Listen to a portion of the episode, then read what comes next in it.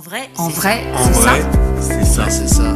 En vrai, c'est ça. En vrai, En c'est ça. vrai, En vrai, c'est ça. c'est ça. En vrai, c'est ça. En vrai, c'est ça. En vrai, c'est ça. Le podcast qui pique là où ça fait du bien. Explorer et questionner la santé sous toutes ses coutures. Idées reçues, inconscient collectif, réseaux sociaux, autant de prismes qui déforment la réalité. Prenons le temps d'écouter ceux qui expérimentent au quotidien et racontent. En vrai, c'est ça. Bonjour, je suis Estelle Barrellon, pharmacienne et naturopathe, et je cherche avec vous la meilleure façon d'aborder sa santé.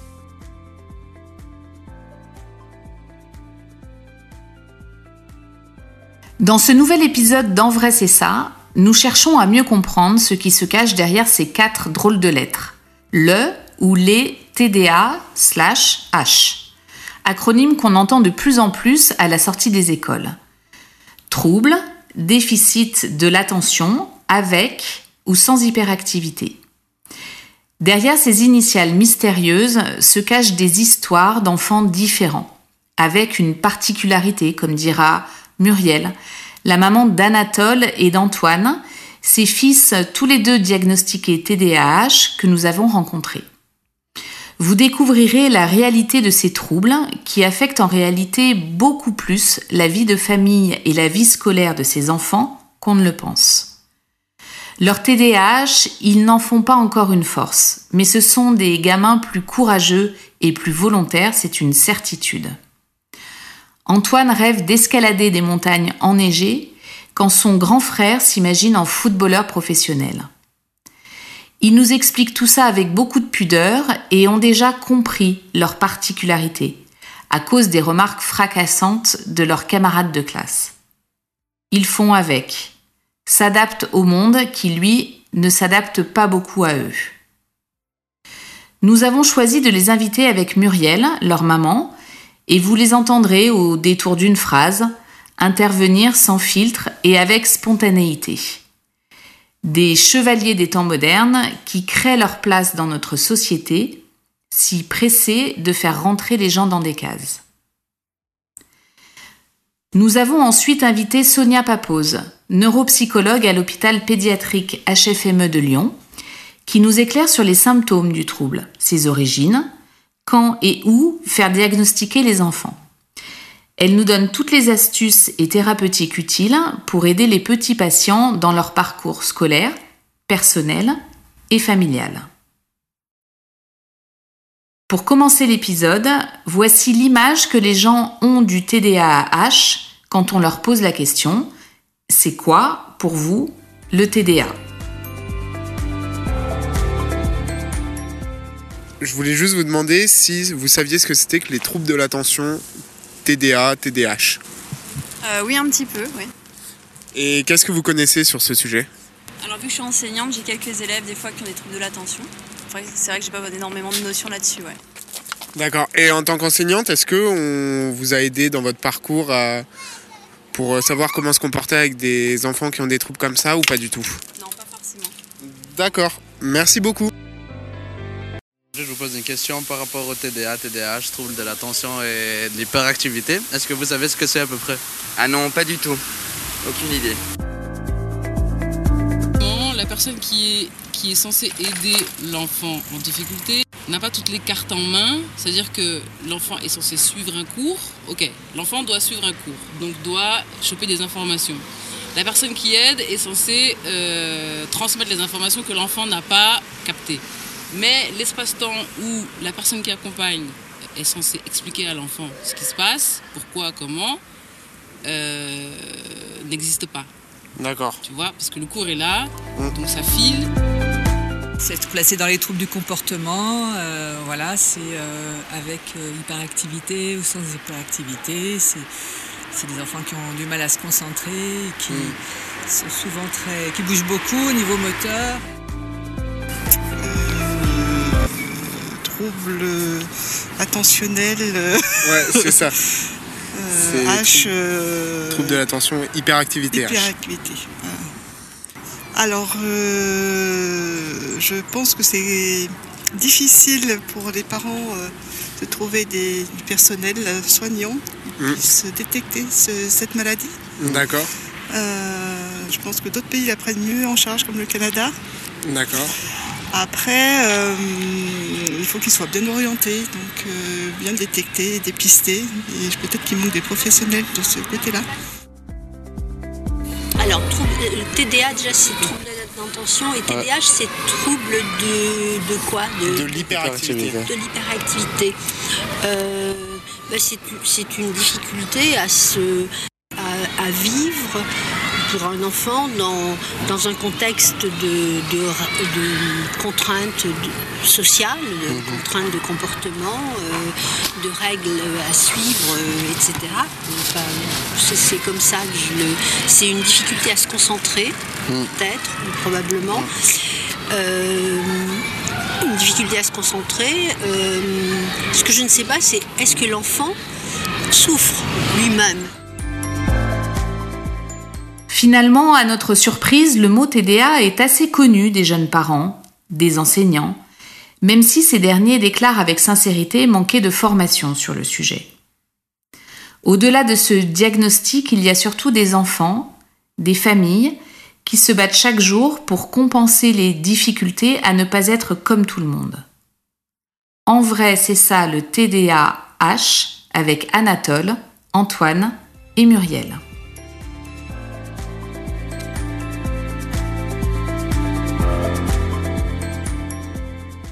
Alors, bienvenue à tous les trois. Je reçois aujourd'hui euh, Muriel Masson avec ses deux garçons.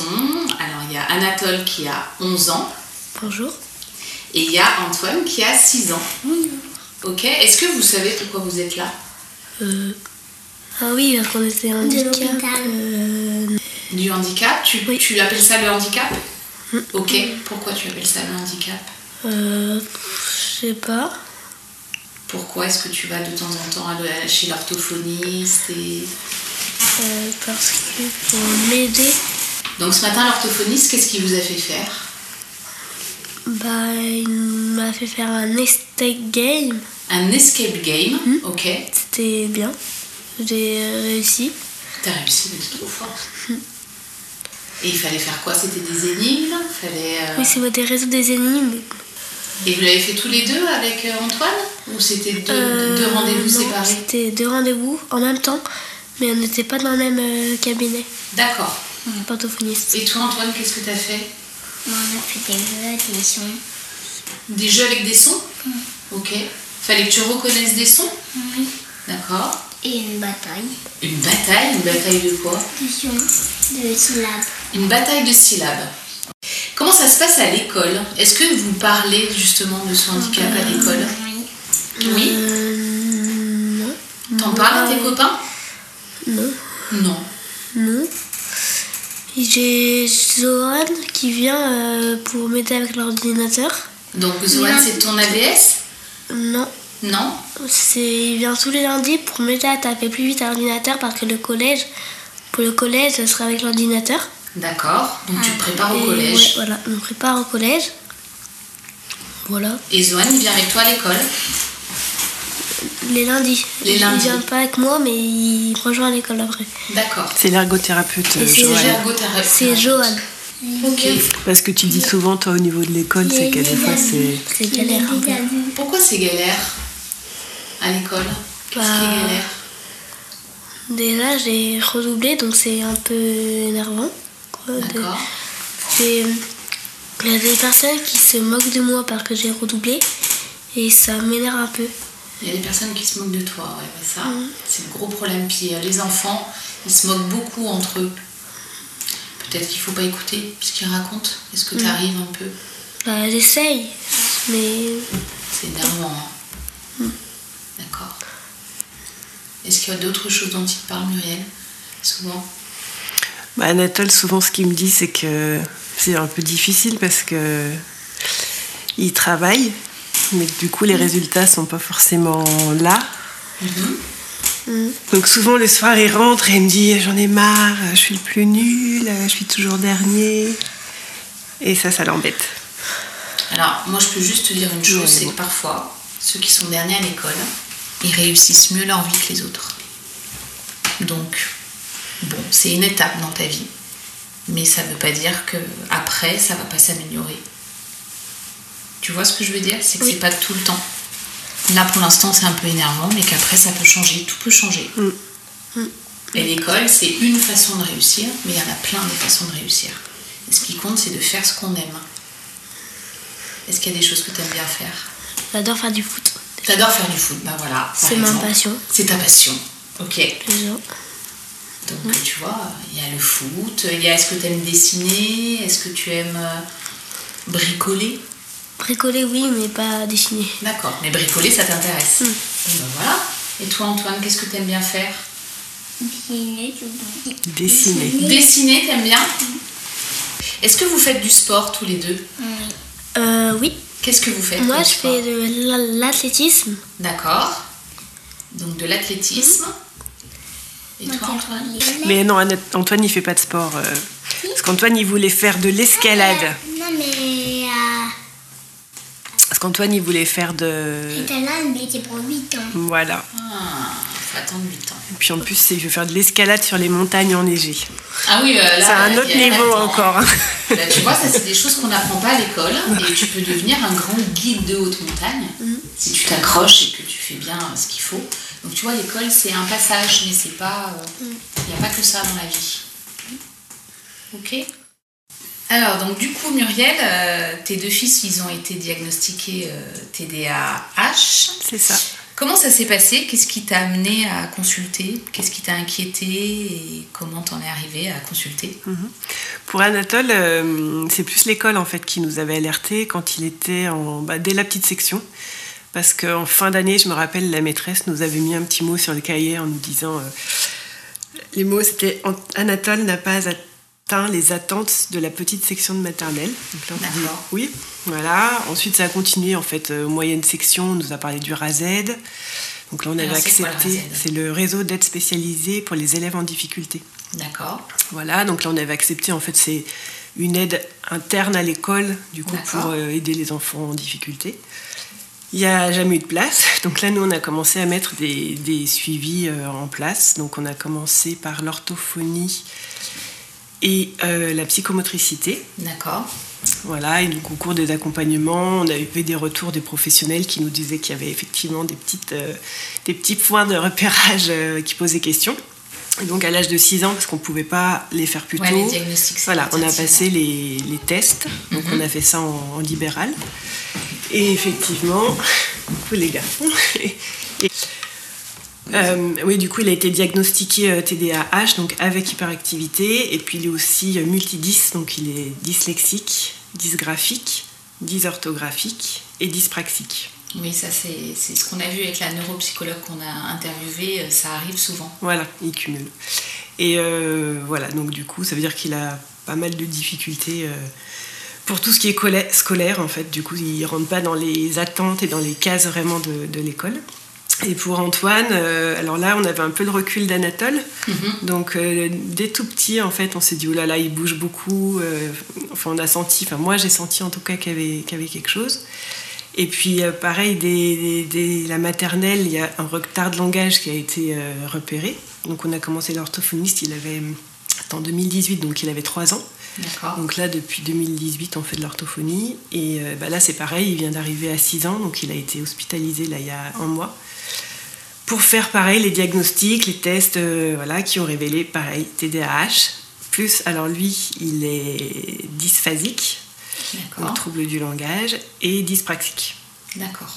Voilà, pour le moment. Dyspraxique, c'est la, motricité tout, c'est ce qui est euh, sur fine. la, voilà, c'est tout ce qui est sur la gestuelle, la motricité fine. Euh, voilà. D'accord.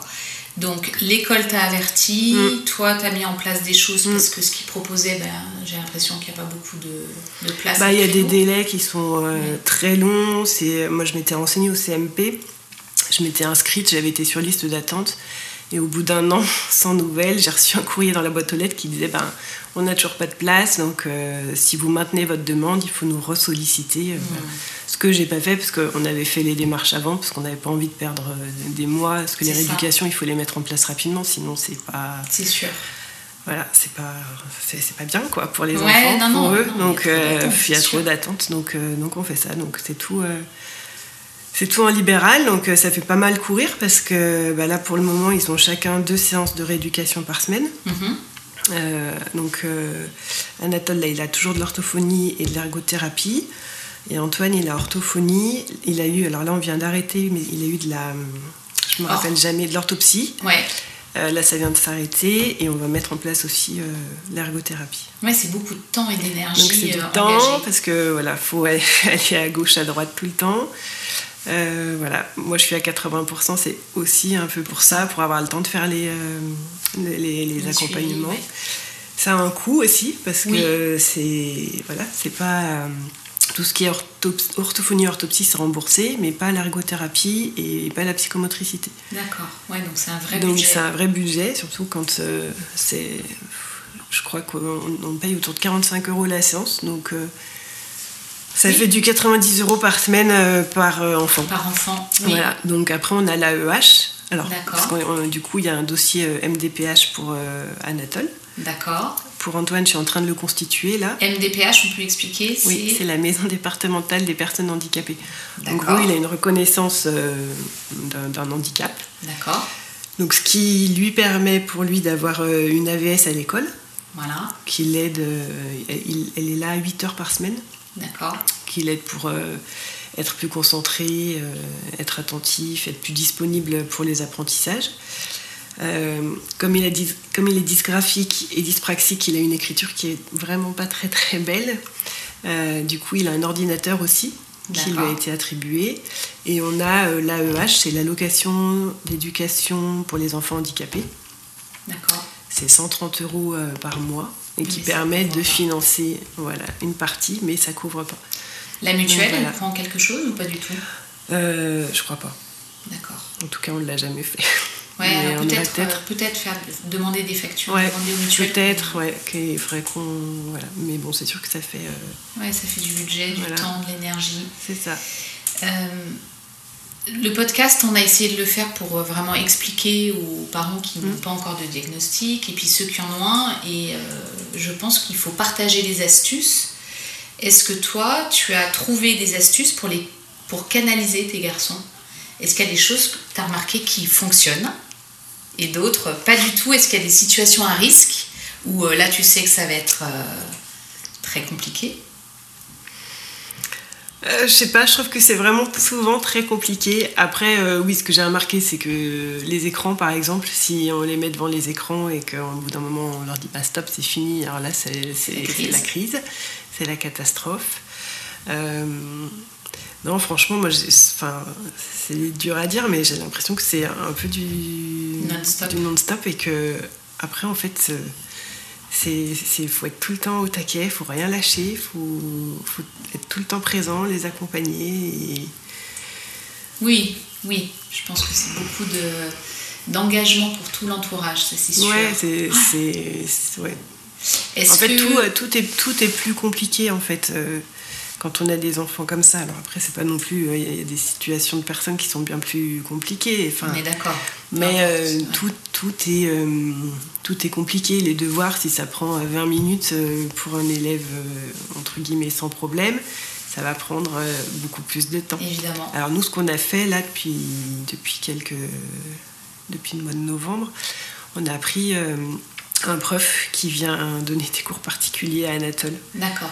deux fois par semaine parce que c'est plus simple quand c'est avec un tiers qu'avec moi parce que voilà moi je au bout d'un Bah oui, pour lui et pour métier, moi hein, et puis euh, euh, mm. voilà donc euh, donc euh, on, on fait ça on essaye d'alléger un petit peu au niveau des des devoirs Est-ce que Euh, après le sport, ils sont plus calmes? Pas forcément, le sport ça a été une grande question parce que hum, on en avait pas mal parlé avec des médecins aussi. Et en fait, faut- enfin, nous, ce qu'on nous avait conseillé, c'était que tous les sports n'étaient pas forcément Oui. euh, bien pour euh, les enfants TDAH. Euh, et Vincent, donc leur papa et moi, on a tous les deux fait beaucoup de judo pendant longtemps. Et c'est un truc qu'on aimait, on aurait bien aimé par exemple les mettre, les mettre au judo. Mais euh, ça, par exemple, les médecins nous ont dit non parce qu'en fait, c'est quand même un sport de combat qui fait augmenter l'excitation et que en fait, c'est, c'est- les enfants, ils ont du mal à se canaliser de par euh, leur, euh, leur hyperactivité. Et, et que du coup, c'est, euh, voilà, c'est, c'est limite. en faisant une prise à un autre enfant, il pourrait leur faire mal. Ou, euh, Et alors c'est étonnant parce que la neuropsychologue qu'on a reçue, Elle a parlé des arts martiaux pour Ah euh, canaliser. Donc je pense Ouais, qu'il y a plusieurs sais écoles. Ouais. Je pense parce que nous, c'est vraiment, on nous a dit ça. À un moment donné, Anatole, on l'avait mis à la natation aussi. Oui. Euh, parce que je voulais qu'il sache nager. Et euh, en fait, il- quand j'étais allée le voir à un cours et il était perdu. Il allait dans des groupes différents, il allait à gauche, à droite. Et pareil, il nous avait dit, mais en fait, c'est dans un, dans un espace clos, il y a plein de petits groupes de tous les côtés. Et en fait, avec ses problèmes d'attention, eh ben, il est perdu. Il sait plus où il est, dans quel cours il est, dans quel groupe, avec quel enfant. Donc c'est pareil, c'était un peu... euh, c'était compliqué. Le foot, ça lui fait du bien. Il en fait pas en club. C'est son grand euh, désespoir. D'accord. Il adorerait faire ça. Moi, j'adorais qu'il puisse en faire. Le problème, c'est que, alors, comme il est dyspraxique, déjà. Regardez par la fenêtre. Comme il est dyspraxique, il est, il est, il est pas très bien dans son corps, donc il n'est pas fort en foot. Mm. Et que dans les clubs euh, sur le, le- le- le quartier, là, c'est, euh, des- il faut passer des sélections. Ouais, c'est taquet quoi. Et ben, comme il n'est pas bon, et ben, il n'est pas pris dans les clubs de foot. Voilà. Et puis tout ce qui est sport collectif, en fait, comme il est pas, voilà, comme il est pas à l'aise, je sais pas le basket, si on lui fait une passe, il va pas la rattraper. Alors pour et le coup, la, la, être, la euh, a parlé ça aussi du, des, des sports collectifs, que c'était pas toujours très adapté Voilà, avec les problèmes d'attention. Parce que du coup, les, ils sont, voilà, ils sont en difficulté et puis, et puis ben, ils loupent euh, Mm. des passes, ils loupent des buts et du coup, c'est, ça devient un petit peu les, les enfants qu'on rejette et, Et oui. qui font pas partie Et de l'équipe. Ouais, c'est Donc, Ouais. donc, euh, donc voilà, donc c'est difficile et c'est pour ça qu'on est parti sur l'athlétisme parce que c'est un sport individuel. En extérieur. En extérieur. Où, euh, et puis il aimait ça au départ. Il aimait, là, il aime plus du tout. Mais au début, il adorait courir. Et, euh, et voilà, et c'est pas, c'est pas une compète. euh, Enfin, c'est une compète plus contre soi. Oui. Voilà, même si euh, il n'a pas des résultats super, bah, qu'il arrive à, à progresser un petit peu. Et, Est-ce qu'il a trouvé un club où il est accueilli où Ouais, ouais, ça se passe bien, Donc, euh, l'école, comment ça se passe à l'école Là, euh, il nous a un petit peu parlé qu'il se faisait embêter par ses camarades. Mm. Est-ce que c'est des choses qui reviennent beaucoup sur le tapis à la maison Est-ce que la maîtresse en a conscience Comment ça se passe Cette année, ça va beaucoup mieux. Là, il redouble son CM2 parce que c'était euh, voilà, c'était difficile. Il avait quand même du retard au niveau des apprentissages et de la maturité pour, euh, pour le passage en sixième. Euh, après, c'est surtout l'année dernière où ça a été compliqué. Il était dans une classe en plus qui était euh, assez euh, difficile. Et il a eu beaucoup de moqueries, beaucoup de. euh, bah, t'es, nul. Et du coup, vous retournez là-bas. Et, puis, il n'avait pas osé m'en parler directement, mais c'était une autre petite fille dans sa classe qui avait été marquée, qui en avait parlé à sa maman, que je connais, qui m'en avait reparlé. C'est comme ça que je l'ai su. Mais par exemple, il y avait des enfants qui. Euh, un jour, Anatole, il devait distribuer des copies. Oui. Et euh, il y a des enfants qui lui disaient euh, non, on veut pas toucher les copies que tu as touchées parce que toi t'es handicapé. Et ils sont méchants. hein. Et ils n'étaient pas très sympas. Ouais, mais parce qu'ils ne savent pas ce que c'est. On, on dit souvent que quand les gens ils comprennent pas, ben, ils, ils font du mal parce que. Ça va faire du bruit. Ouais. Ils font, ils font du mal parce qu'ils trouvent que ça à faire. Parce que vu qu'ils comprennent pas, ils sont perdus et ils attaquent. Mais euh, c'est un peu de bête, hein. on est d'accord. Voilà, mais après, ça c'était franchement, ça s'était euh, super bien euh, passé parce que nous, on en a parlé avec la directrice qui a tout de suite pris les choses bien en main, qui voilà, a discuté avec les enfants concernés et en fait, ça s'est bien apaisé. Mais au quotidien, je pense qu'il vit beaucoup de choses. euh, qui vit beaucoup de choses, euh, voilà, comme ça. C'est sûr. Et qui font un sacré caractère. Pour le gérer Pour au gérer tout ça, voilà. Mais tu l'as ce caractère-là. Carrément. Est-ce qu'ils ont des copains? Oh oui. Euh, Il a quelques copains qui, euh, qui gardent, donc ça c'est bien. Ok. C'est aussi des copains euh, qu'il connaît depuis la maternelle. Oui, comme Léo. Comme Léon. Euh, où nous aussi, euh, on est aussi amis avec les parents. Ouais, Et du coup, ça. on garde un lien. Parce que c'est vrai que quand il était petit, euh, il n'était pas souvent invité aux anniversaires. Euh, voilà, c'était. euh, C'était compliqué. Ouais, mais mm, tu sais, le démarrage peut être compliqué et qu'après ce soit bien mieux. Mm. Vraiment, ça faut que tu me crois parce que des fois c'est plus difficile et en fait, euh, après tout se passe bien. mm. Mais là, il s'est fait un, un bon petit réseau de copains. Ah, c'est cool ça. Et ça, c'est chouette, ouais. Et après, moi, tu sais que j'ai une petite passion pour l'alimentation. Est-ce que euh, tu as notion que le sucre, ça peut être un, un élément, on va dire, euh, aggravant? Est-ce que c'est des choses que tu as remarquées et auxquelles tu fais attention Ou t'as, et- étant donné que tu as beaucoup de pain sur la planche, tu pas encore. Alors, je, euh, je le sais. On essaye de limiter quand même euh, voilà, la quantité euh, de sucre, n'est-ce pas? Mais bon, après, voilà, C'est des enfants. c'est des enfants et ils en mangent, je peux pas tout leur. Enfin, voilà. Après, c'est pareil, à un moment donné, je faisais un petit peu attention aux, aux colorants alimentaires, Oui, euh, oui, voilà, des oui. choses comme ça qui peuvent avoir aussi euh, une incidence. Après, euh, après c'est pas miraculeux. Non, il n'y a rien de Voilà, du coup, euh, ce qui fait effet, c'est que bah, ils sont tous les deux sous, euh, sous traitement. Oui. Aussi. Donc, euh, ça, c'est vrai que ça les, euh, ça les pose aussi. Mm. Quand même, moi, je vois bien la différence entre quand ils prennent leur, leur traitement ou quand ils le prennent pas. D'accord. C'est des Et, enfants qui dorment bien Alors, Antoine, très très bien. Anatole, euh, très bien aussi, mais il met du temps à s'endormir. D'accord. Mais une fois qu'il est endormi, c'est bon, pas de souci. Est-ce que euh, les, petites, euh, les petits exercices de méditation, t'as essayé T'as- C'est compliqué de... Non, ça, je fais pas. Parce Je- qu'il y a des super résultats, la cohérence cardiaque, même juste la respiration. On en parle avec... euh, alors c'est facile à dire hein, quand on ne vit pas les choses, hein, bien sûr, de- de faire de la méditation avant d'aller dormir, mais c'est quelque chose qui peut les aider. La sophrologie aussi. Je sais pas si... euh, Ouais, on, on l'a pas fait, je le sais. Après, je pense que c'est aussi un, je sais pas, un manque de temps. un- Oui, et puis il y a beaucoup hein, là. hein, C'est le à co- faire. Enfin, voilà, moi j'ai, c'est vrai que j'ai l'impression de entre le travail, euh, tous De les rendez-vous à gauche à droite, euh, les devoirs. Attends, tu me diras après. Voilà. Et le soir, non, le soir, alors ils se font tous les deux. euh, Antoine, c'est une histoire dans le lit, ça il adore. Ouais, c'est des rituels. Et Anatole, c'est pareil. Alors, c'est pas moi qui lui lis l'histoire, il lit tout seul, mais il aime bien lire dans son lit, euh, tranquille, un petit moment. Quand Ouais. je lis une BD, ça prend une petite heure après, genre. D'accord. Non. Et puis ça permet de mieux t'endormir. Mais Et du coup, Vincent, ton compagnon, comment lui il gère tout ça? Est-ce que c'est quoi son sa Euh, tactique? En fait, euh, Vincent, je pense que lui aussi, il était TDAH quand il était, D'accord, souvent, hein, on quand il euh, était jeune. Euh, bon, à l'époque, c'était pas diagnostiqué, Mm. mais en tout cas, euh, quand on a vu les médecins, tout le monde euh, nous a posé des questions sur nous, notre parcours, parce que, voilà, a priori, c'est assez souvent héréditaire. Enfin, touche pas, ça fait du bruit, pardon. C'est assez souvent héréditaire. Donc, en fait, Vincent,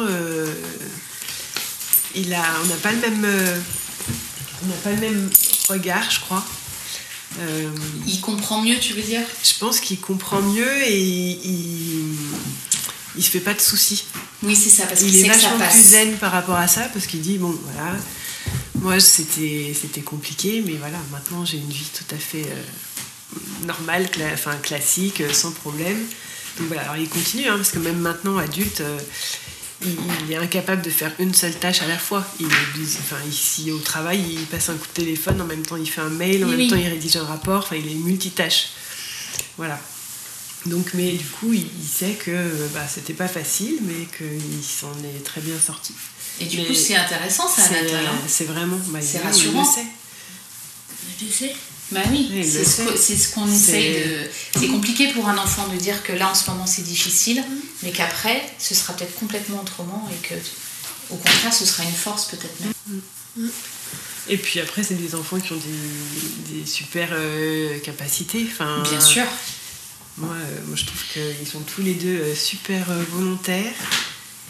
C'est des vrais gentils. Dès qu'ils peuvent rendre service, Ils ont envie d'aider les autres. C'est vrai, et ça, moi, je les, je les connais bien, Anatole et, et Antoine. Alors, plus Anatole qu'Antoine, parce qu'on s'est connus quand même. Tu étais assez petit, et c'est vrai que tu as toujours été serviable Mm. et toujours euh, ouais, attentif aux autres. Après, moi, oui, je trouve que ce qui est le plus compliqué, c'est au niveau du, du système scolaire. Mm. Et, euh, et- et il faut que les, les- les enseignants soient. Plus connaissent, plus formés, soient plus attentifs. Euh, Enfin voilà, il y a des aménagements pédagogiques qui doivent euh, être mis en place pour aider les enfants comme ça qui sont TDAH et, et du coup c'est pas suffisamment connu et euh, D'où ce podcast. ouais. Et c'est pour ça qu'on avait très envie de, de parler de ça, parce qu'effectivement, je pense qu'il y a beaucoup de méconnaissances. On a interviewé des gens dans la rue, notamment des enseignants, et qui déclaraient eux-mêmes ne pas être assez Mm. formés. Donc, ben. Voilà, voilà, moi j'avais rendez-vous euh, lundi avec euh, le maître d'Antoine qui me disait, euh, alors je lui ai apporté parce que j'avais de la documentation que les médecins m'ont donnée à l'hôpital euh, suite aux 4 jours euh, qu'il a passé. Et du coup, il y a une- un petit fascicule sur les TDAH, un petit fascicule sur les Mhm. dyslexiques, sur des dysphasiques et sur euh, la dyspraxie avec des aménagements pédagogiques. Et quand je Mhm. les ai donnés au maître, il m'a dit, ah bah oui, euh, c'est bien, ça va m'aider parce que du coup, je connais pas, je connais pas trop quoi. Ok. On n'est pas formé. Euh, Mais c'est la vocation de ce podcast. Donc écoute, euh, je pense qu'on a passé beaucoup de messages. Est-ce que tu en as un pour les parents qui s'inquiètent Pour euh, qu'est-ce que tu as envie de dire pour terminer un peu cet épisode?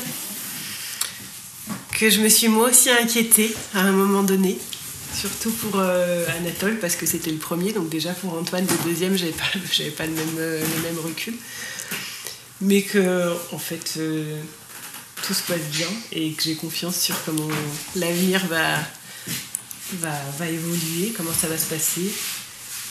Et voilà, ils ont tellement de, de qualités que euh, c'est juste des petites particularités. Moi, je me dis, C'est ont ça. juste une petite particularité. Et, euh, et voilà, et souvent, des fois, on entend euh, ils sont malades ou.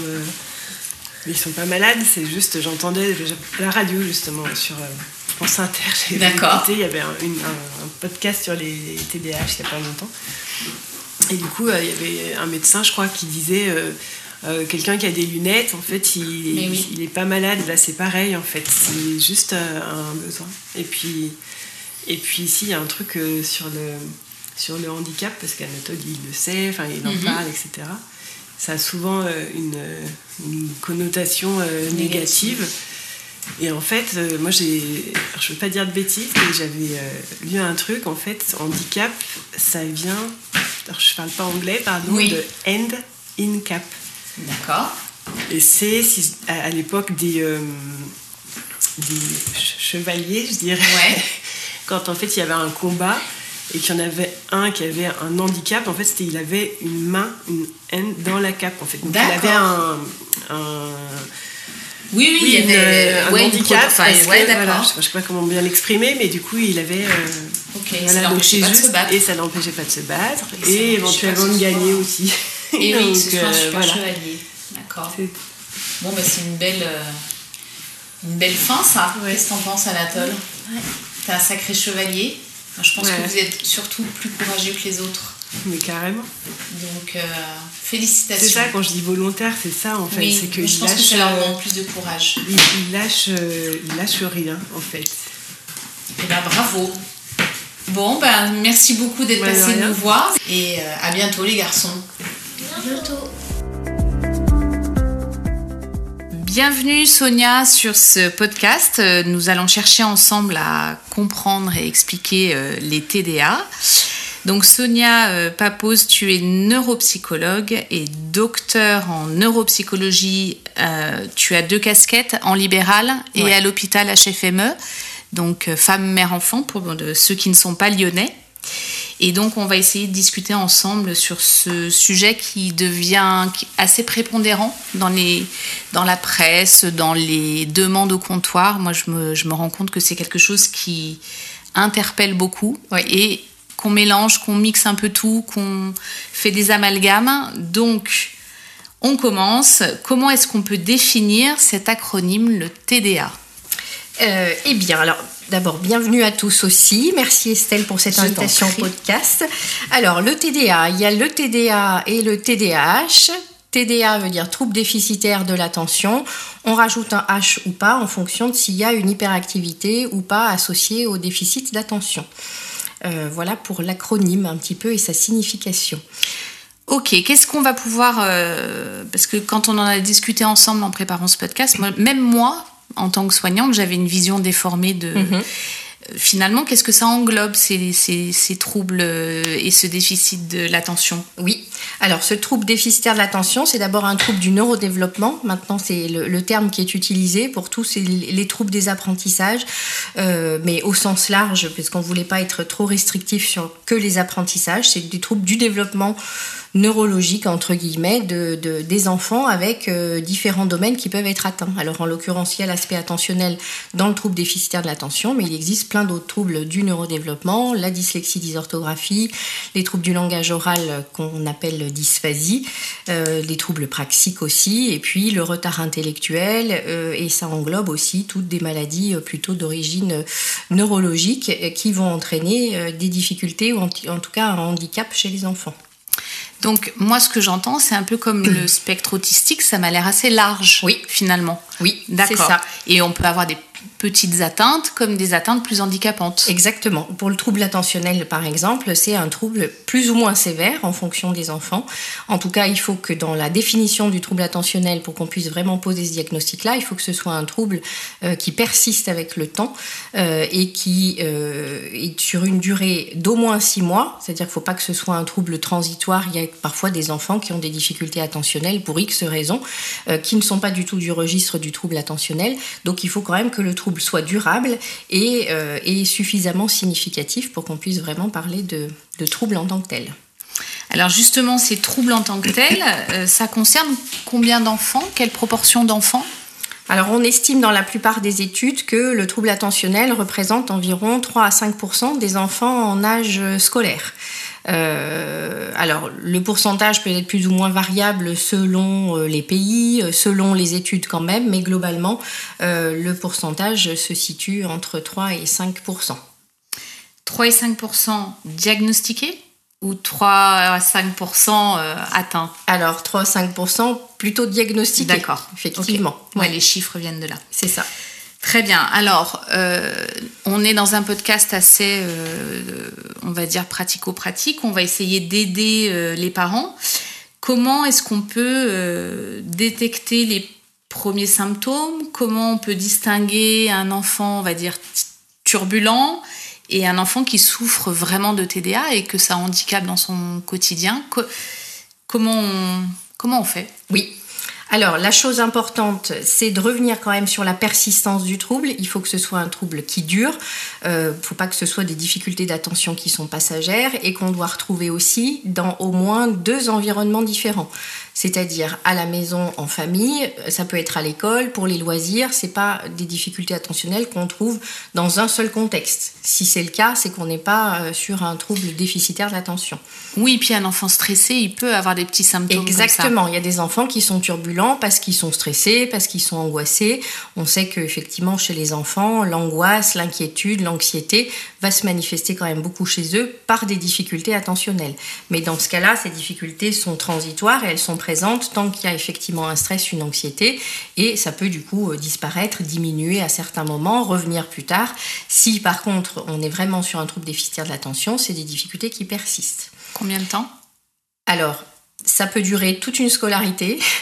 Euh, ça peut euh, classiquement, alors le, le, diagnostic se fait plutôt à partir de l'âge de 6 ans. On a des enfants qui arrivent, qui arrivent plus tard pour un diagnostic. Euh, Globalement, c'est surtout pendant l'école primaire que le trouble attentionnel est vraiment prédominant, mais on a quelques ados, même encore au collège et parfois même au lycée, euh, qui peuvent être très pénalisés par leur trouble attentionnel. Alors pour la question des, difficultés, de voir un peu, euh, essayer d'identifier les difficultés qui relèvent vraiment du trouble attentionnel. Les enfants sont des enfants qui ont euh, une distractibilité, c'est-à-dire qu'ils sont sensibles à la distraction, ils vont vite se laisser distraire par ce qui se passe autour. Ils ont généralement une impulsivité aussi, ça fait partie des, symptômes, et donc une difficulté à, de concentration, c'est-à-dire rester concentré dans la durée, c'est quelque chose qui est compliqué, euh, compliqué pour eux. Et puis ça peut s'accompagner ou pas d'une hyperactivité, c'est-à-dire d'une agitation motrice. Mais dans le cadre, comme je le disais au début, d'un TDA, c'est-à-dire un trouble déficitaire de l'attention sans hyperactivité, les enfants ont des difficultés attentionnelles, mais par contre ils sont très calmes ou calme mais ou très calme. Et puis les autres, ceux qui ont un trouble attentionnel avec hyperactivité, vont avoir les mêmes difficultés d'attention de concentration que les premiers, mais ils vont avoir une agitation motrice, alors qui peut être plus ou moins sévère aussi en fonction des enfants. D'accord, donc mon enfant ne tient pas en place, la maîtresse m'avertit qu'il y a des troubles à l'école, qui perturbent peut-être les camarades.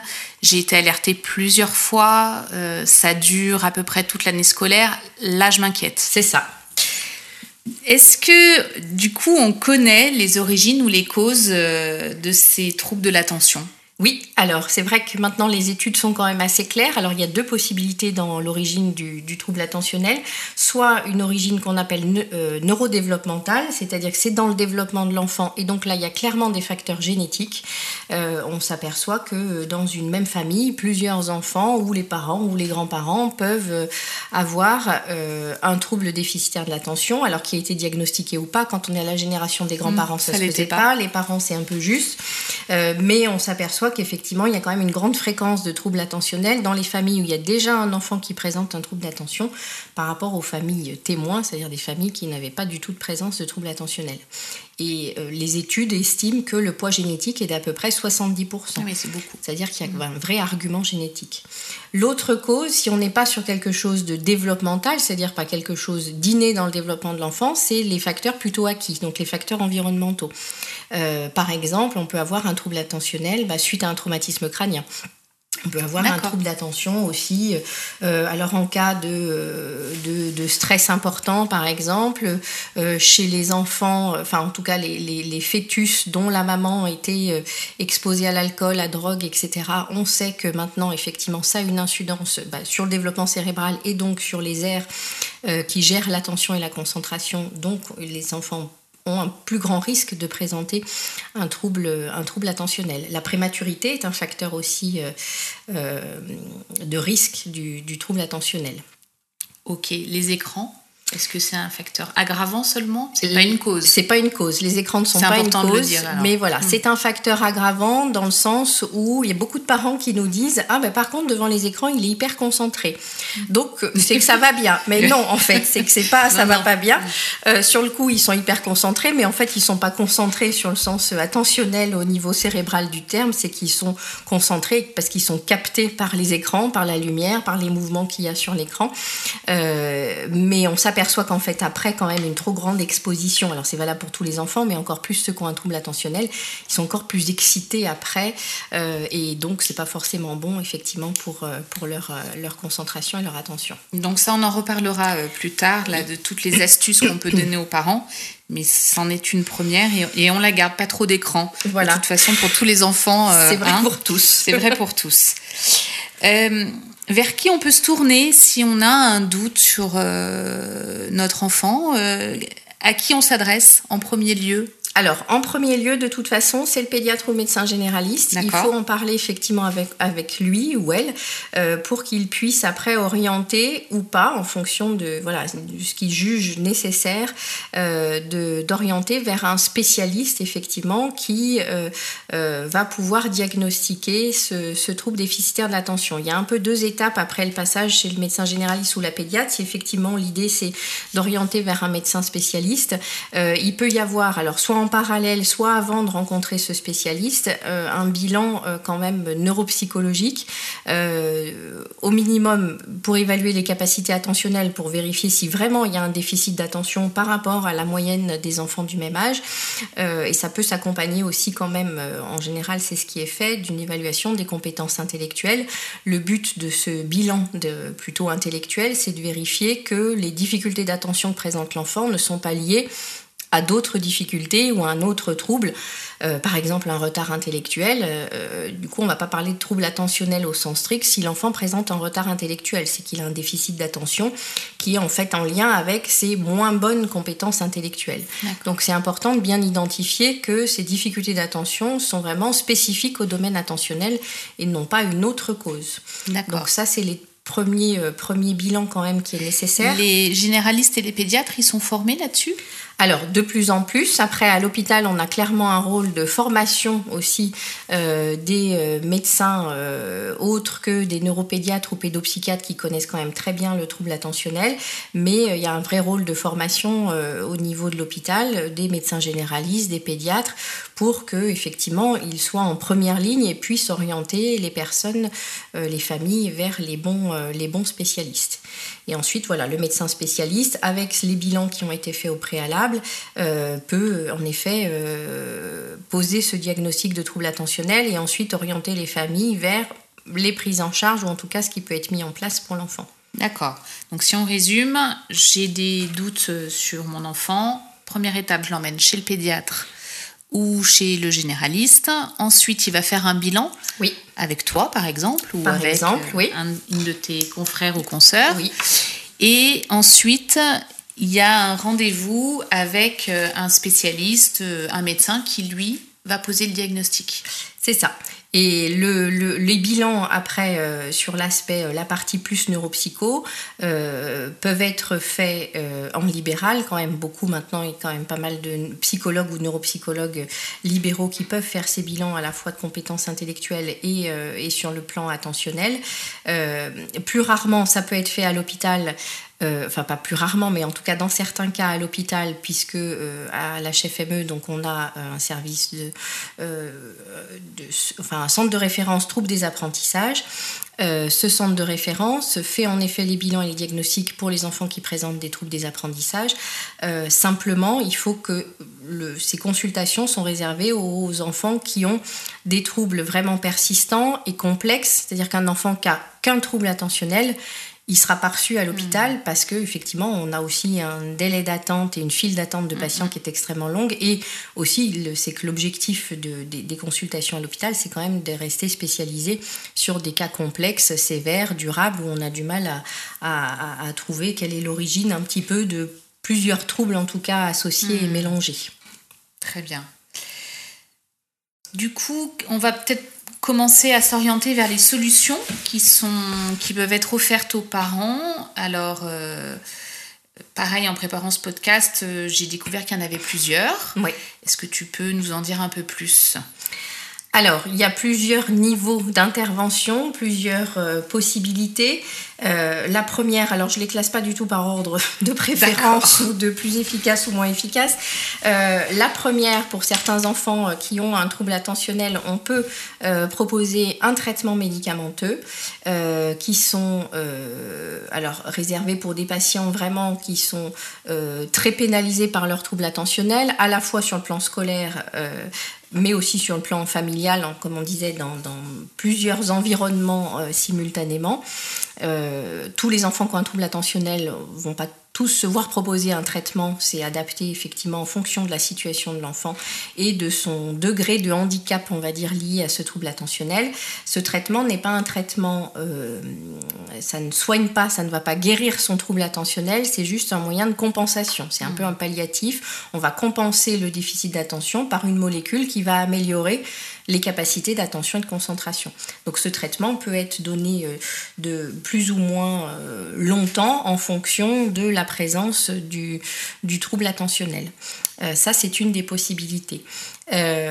Autre possibilité, c'est plutôt des thérapies sur un versant psychologique et psychoaffectif alors soit des thérapies euh, euh, qu'on appelle cognitives et comportementales, c'est-à-dire qui font à la fois le lien entre bah, le cerveau, le fonctionnement du cerveau, les difficultés attentionnelles et le comportement que ça engendre effectivement chez ces enfants.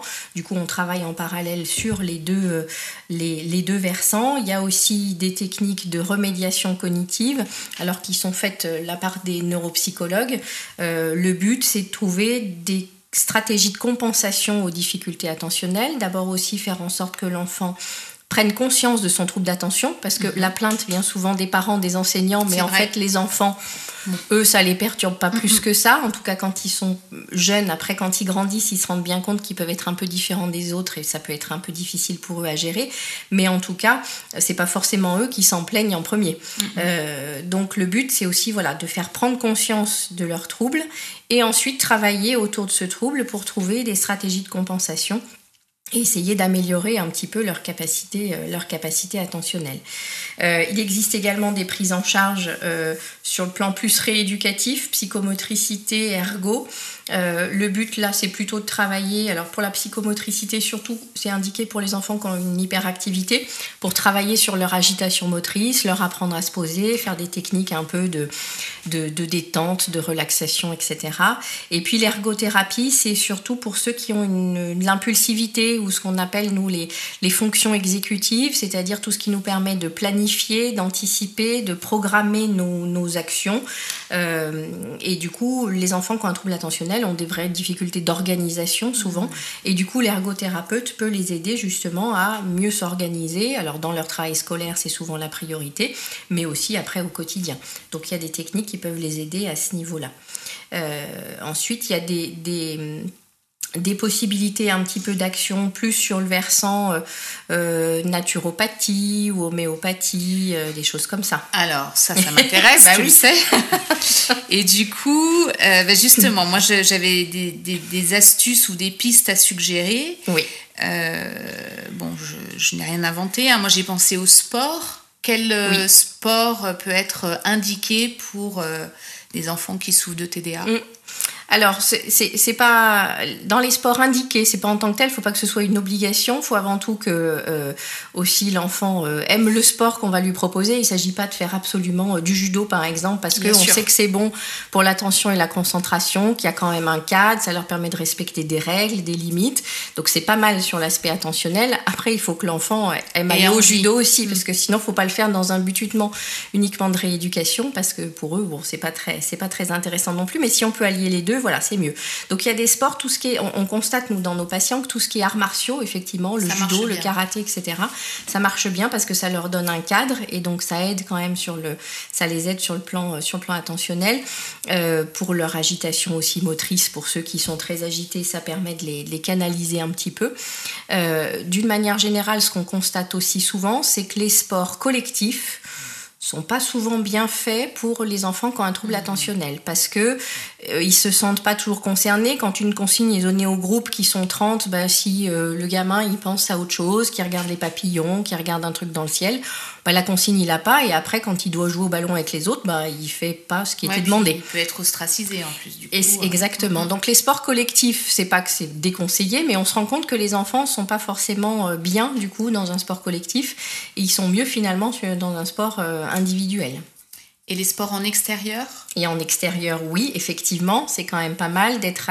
euh, ça leur permet d'avoir en effet une activité euh, d'une part alors euh, sportive et pour les enfants en particulier qui ont une hyperactivité, ben, c'est important pour eux quand même de se dépenser, de se défouler, voilà, de, de canaliser leur énergie aussi par ça et d'être en extérieur. Bah, c'est vrai que c'est quand même plus ressourçant aussi. Donc c'est effectivement le sport peut être un bon moyen en particulier pour ceux qui ont une hyperactivité. Donc les balades en nature le week-end, c'est un grand oui. Voilà, vélo, balade, etc. Très bien. Et puis il y a toutes les techniques. euh, alors euh, méditation, c'est peut-être compliqué avec Oui. les plus petits, mais sophrologie, cohérence cardiaque, tout ça on peut utiliser, c'est intéressant? Oui, ouais, ouais. C'est vrai qu'on a pas mal de retours de familles qui essayent, alors notamment celles par exemple qui sont pas du tout euh, euh, favorables au traitement quand on peut leur proposer, euh, ils vont s'orienter effectivement vers plus de techniques de sophrologie, relaxation, euh, méditation et même des petits en fait. Quand on trouve la bonne technique, ils arrivent quand même à à, à- à l'intégrer et on a beaucoup de parents qui euh, font leur petite séance par exemple de méditation le soir avant de se coucher pour que l'enfant il est dans son lit, ils font leur séance de respiration, de ou accompagné ou pas d'une petite histoire, d'une petite musique. Enfin voilà, c'est le moment un peu rituel, rituel. et qui, qui peut aider quand même euh, sur le plan euh, sur le plan attentionnel. D'accord. Et puis au niveau des compléments alimentaires, euh, est-ce que ça commence à, à arriver jusqu'à vous, les, Mm. les professionnels. Oui. Le magnésium, les oméga 3, est-ce que c'est des choses qui commencent à être étudiées un petit peu? Ben oui, beaucoup. Alors, il y a eu longtemps à Lyon une étude notamment sur les oméga 3, euh, en, en parallèle d'ailleurs, en comparaison avec le traitement médicamenteux. Euh, il y a quand même des effets, effectivement, euh, qui sont ressortis avec, avec de- un traitement par, par oméga 3, vitamine D, magnésium aussi. Alors, c'est pas euh, révolutionnaire non plus, on peut pas dire que ça change tout, mais ça aide quand même beaucoup et certains enfants, ils sont bien sensibles. D'accord, ok. Donc n'hésitez pas à aller euh, consulter votre pharmacien s'il est formé en micronutrition pour supplémenter euh, vos enfants. Oui. Euh, on va peut-être terminer parce qu'il y a énormément de choses à dire. Je pense qu'on pourrait passer une heure ensemble, Oui. hein, qu'on vous trouverait encore des choses à dire. Euh, moi, quand j'ai commencé à parler à- dans mon entourage euh, de ce podcast, il y en a beaucoup qui m'ont dit non mais ce TDA c'est le nouveau truc à la mode, euh, ça n'existait pas il y a 20 ans. Euh, moi ma question c'est est-ce que effectivement on n'en parlait pas il y a une vingtaine d'années Est-ce qu'il y a du surdiagnostic ou est-ce que c'est une vraie réalité? Mhm. Alors, c'est une vraie réalité, mais effectivement, il y a 20 ans, mais c'est valable pour le trouble attentionnel comme pour tous les autres troubles des apprentissages, les diagnostics sont quand même assez récents. Euh, il y a des professionnels maintenant qui sont formés, que ce soit euh, alors pour la dy- dyslexie dysorthographie, par exemple, les orthophonistes, qui sont maintenant sont débordés euh, par les, demandes, effectivement, de bilan et de prise en charge. C'est pareil pour le trouble attentionnel, c'est simplement que maintenant, on a des personnes qui sont formées, des professionnels qui sont formés, qui peuvent faire diagnostics, ce qui n'était pas forcément le cas avant. Donc forcément, on a plus de diagnostics, mais non pas que ce n'existait pas avant, c'est simplement qu'on diagnostique les personnes, les enfants qui n'étaient pas diagnostiqués il y a 20 ans. Il y a une meilleure prise en charge. Il y a une meilleure prise en charge exactement et qui se fait maintenant en plus de façon très précoce. Alors après, euh, attention quand même, c'est ce qu'on disait tout à l'heure, c'est qu'on a des enfants, des demandes pour des enfants euh, turbulents, qui bougent beaucoup, qui respectent pas les règles.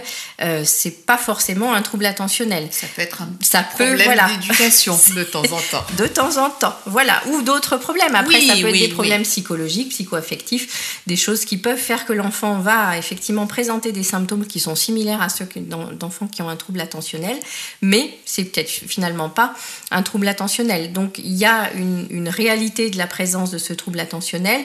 Après, on a parfois des demandes aussi qui ne sont pas du tout, qui ne relèvent pas du tout d'un trouble attentionnel, Euh, mais l'idée principale des parents ou des professionnels qui les adressent, c'est bah, il bouge, il est turbulent, il respecte Donc pas les il règles, TDA. donc il est TDA. Alors que voilà, le raccourci est, est- est pas toujours aussi simple. D'où l'importance de faire effectivement euh, des bilans et un bon diagnostic pour s'assurer euh, du réel trouble ou pas et d'avoir après une prise en charge adaptée. Ok, donc ça, ben, c'est parfait pour, euh, pour terminer euh, cette interview. Euh, du coup, ton conseil aux parents qui ont un enfant, on va dire, qui les inquiète, à partir de quand ils s'inquiètent Ton petit message de la fin pour, pour ces parents-là? Oui. Alors, le petit message de la fin par rapport aux difficultés que peuvent présenter ces enfants, euh, d'abord, le diagnostic, clairement, ne peut être fait qu'à partir de l'âge de 6 ans. Les bilans ne, font font qu'à partir de cet âge-là. Ça ne veut pas dire qu'avant, il n'y ait pas de symptômes et des choses qui alertent. C'est d'ailleurs souvent le cas en maternelle. Les enseignants, quand même, disent Ah, bah, il n'écoute pas du tout les consignes, ah, bah, il est dans la lune, il est toujours à la traîne, euh, il bouge ou pas, voilà, sur sa chaise. Euh, on a des symptômes déjà qui apparaissent en grande section. Mais là, on ne peut pas euh, faire de bilan ni de diagnostic. Par contre, c'est là qu'on peut déjà mettre en place peut-être un peu de psychomotricité, euh, les compléments alimentaires, etc. Ça n'empêche pas, même s'il n'y a pas de diagnostic, on peut quand même mettre des choses en place avant. Et le diagnostic, voilà, peut être fait clairement à partir de l'âge de 6 ans. Il faut vraiment pour envisager, voilà, éventuellement de se poser la question d'un bilan, c'est vraiment avoir l'idée que le trouble est durable et qu'il persiste et que ça se manifeste quand même dans plusieurs environnements. Euh, ça, c'est vraiment quand même important. On ne se précipite pas, effectivement, euh, chez son pédiatre, son généraliste, pour faire un bilan euh, parce qu'on a juste un symptôme de temps en temps. Et puis, il faut attendre voilà, que ça se renouvelle, que ça persiste. C'est quand même la, la clé de, pour pas se précipiter trop tôt non plus. Bon, mais écoute, là, je crois qu'on a été euh, ultra clair, on a bien répété les éléments importants. Il faut que le trouble dure dans le temps. Peut-être, euh, on peut donner un ordre d'idée, six mois peut-être? Il faut au minimum six mois. Et ben voilà, bon, et ben au minimum six mois. Euh, effectivement, un enfant peut avoir des comportements qui peuvent faire penser au TDA, mais qui n'est pas forcément Oui. un TDA, et bien s'en référer au diagnostic et euh, au pédiatre dans un premier temps. C'est ça. Ok, et ben super Sonia, merci beaucoup Merci, pour cette intervention complète. et puis, ben, je te dis à très vite. Merci, au revoir.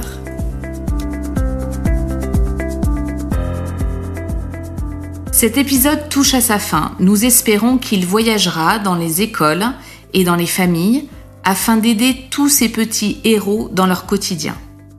Nous vous mettons en commentaire les liens des sites internet pertinents dédiés à ce sujet. Merci beaucoup pour votre écoute et je vous donne rendez-vous très vite pour un nouvel épisode d'En vrai, c'est ça.